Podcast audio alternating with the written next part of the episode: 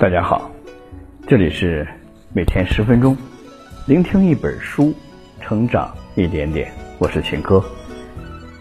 今天我要为大家分享的这本书，名字叫《哈佛商学院最受欢迎的领导课》，是有关于个人职场成长部分的。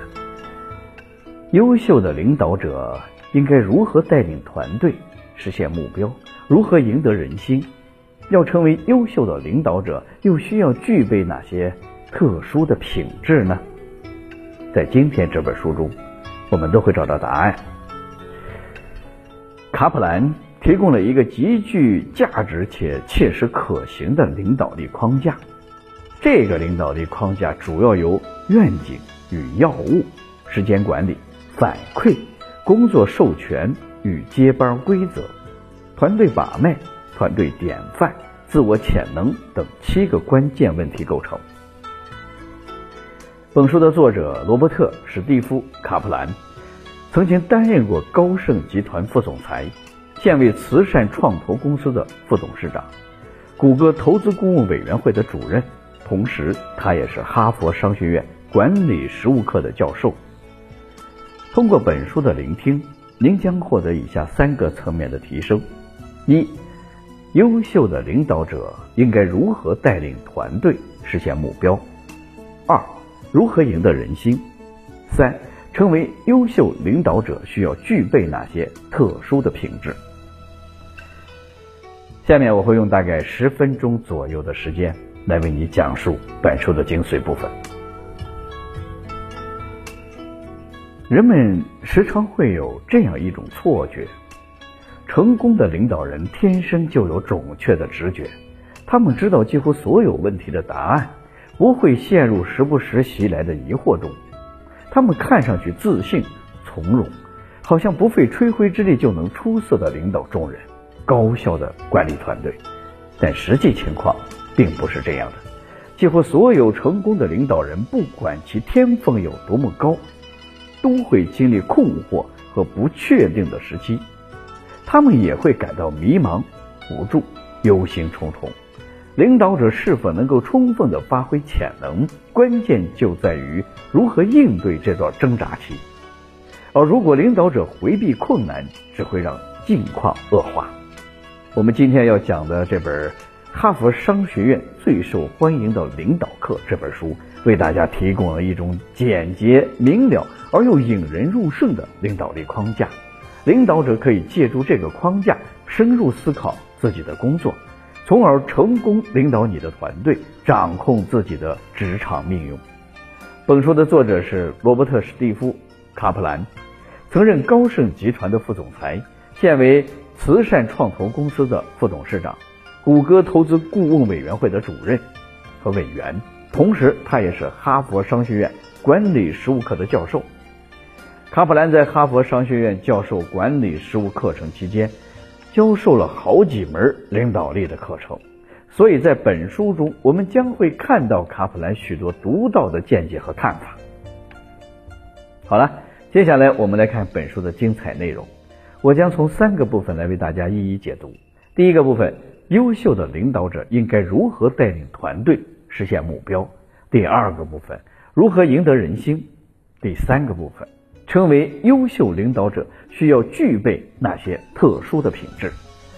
一、优秀的领导者是如何带领团队实现目标的？首先，我们来谈谈优秀的领导者是如何带领团队实现目标的。有不少领导这样抱怨：“我有完整的工作流程，为什么我的员工还是工作效率低下？”我有完美的事业愿景，为什么我的员工还是士气低落呢？这是每个领导都会遇到的问题。卡普兰在哈佛商学院最受欢迎的领导课中说，导致这个问题的根本原因在于领导人没有向员工传达公司的愿景，也就是说，员工并不知道公司发展的目标是什么。那么，什么是愿景呢？一家企业想从优秀到卓越，最重要的一步就是能够提出超乎利润之上的终极追求，而这种终极追求就是愿景。阿里巴巴的愿景是让天下没有难做的生意，华为的愿景是丰富人类的沟通和生活。这两个企业也都是在宏大愿景的推动下，规模不断的扩大，一直走到了今天。愿景很重要，那该如何构筑愿景呢？卡普兰在给企业做辅导的时候是这么做的：他和董事会成员及高管坐在一起，他问问题，让大家写下答案。这些问题包括：你在这家企业工作的原因。是什么？你希望十年以后这家公司是什么样的？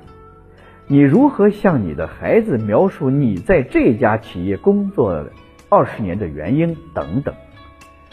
问这些问题的目的，就是帮助大家找到自己为公司拼搏的动力，感受自己在公司的价值。因为每个人成就感的来源不同，所以大家的答案也不尽相同。但没有统一的愿景。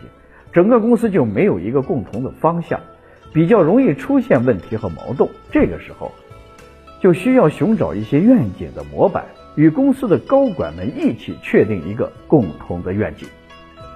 愿景虽然很重要，但光有愿景还不够。好的领导者还需要给自己制定关键的任务。制定关键任务需要你列出至关重要的事情。至关重要的事情就是为实现愿景。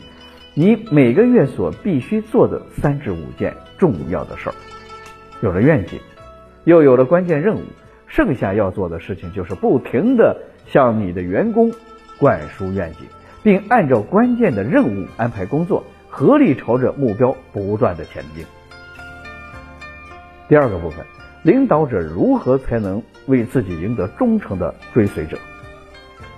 现在我们知道，优秀的领导者在带领团队实现目标的时候，需要制定愿景和关键任务，让所有人朝一个方向使力。但即使这样做了，有些员工还是会我行我素，甚至辞职。这个时候，能够使下属成为其忠诚的追随者，也就成了一名优秀的领导者必须具备的能力。那领导者如何才能为自己赢得忠诚的追随者呢？这就是我们今天要说的。第二个部分的内容，卡普兰提到了两个为自己赢得忠诚追随者的方法，他们分别是实行教练制管理和制定接班规划并及时的授权。一、实行教练制管理。我们先来说说教练制管理。所谓的教练制管理，就是每一个领导者给自己找两至三个指导对象，并确定目标，你要把他们指导成什么样子。然后拿出时间来，每隔几天进行一次谈话，帮助他们设立几个月具体进步的目标，帮助他们把事情做好，看着他们不断的进步。同时，每一个领导者自己也要找一个教练来辅导自己，来给自己提问，帮助自己成长。因为领导者需要给员工反馈，也同时要得到别人的反馈，才能够不断的进步。二。制定接班规划并及时的授权。第二个方法是制定接班的规划并及时授权。什么是接班规划？就是你需要锁定你现在职位的候选人，然后有意识的培养他，让他有能力胜任你现在的职位。制定接班规划，一方面帮助你培养出一个能力超群的下属，另一方面也有助于自己能力的提升，因为教。才是最好的学。制定接班规划之后，领导人将责任及时授权给发掘的候选人，这样不仅能让领导者从原本的杂物中脱身，抽出时间来处理公司目前所面临重大的挑战，打造强有力的团队，同时还能吸引更多有能力的人加入这个团队中，帮助你共同实现公司的愿景。三。优秀的领导者都具备哪些品质？我们在第二个部分知道了领导者可以怎样来赢得忠厚的追随者。现在我们来看第三个部分的内容：优秀的领导者应该具备哪些品质？卡普兰在书中提到了很多优秀的领导者所具备的品质，比如亲和力、魄力、感召力等等。下面我们来一起看一下领导人必须具备的两个最为重要的品质：一、言行一致。第一个品质是言行一致，言行一致意味着表里如一。作为领导，当你做到了这点，就会潜移默化的影响员工。联想集团初创时曾规定，开会迟到的人要罚站一分钟。第一个被罚站的人总是总裁柳传志的老领导。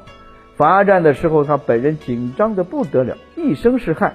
柳传志本人也一身是汗。柳传志跟他的老领导说：“你先在这儿站一分钟。”晚上我到你家里给你站一分钟，即使是柳传志本人也先后罚过三次。试问你有见过哪个领导开会迟到被罚站的吗？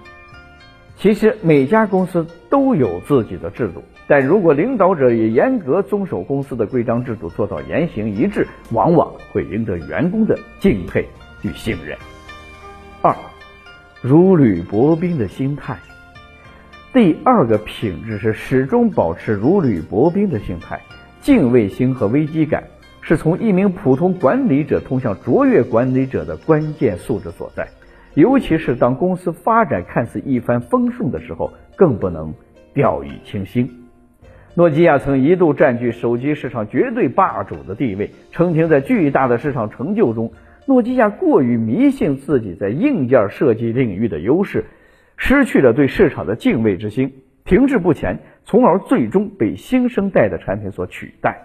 所以，一个优秀的领导者要始终抱有如履薄冰的心态，以更全面的视野、更多元的观点审视企业内外部资源及环境，及时发现行业机会及挑战，确保公司可以持续的成功。好了，说到这儿。这本书的主要内容就为你介绍的差不多了，我们一起回顾一下。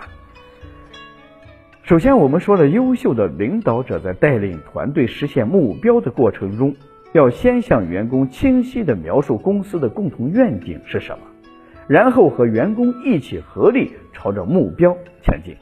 其次，我们说了，领导者可以通过教练。制管理和制定接班的规划，并及时授权这两个方法来赢得忠诚的追随者。最后，我们说了，优秀的领导者要做到言行一致，并开始始终保持如履薄冰的心态。言行一致的领导者更容易被信赖和尊敬，而始终抱有如履薄冰的心态，能够及时审视企业内外部资源及环境。发现行业机会及挑战。以上就是哈佛商学院最受欢迎领导课这本书的主要内容。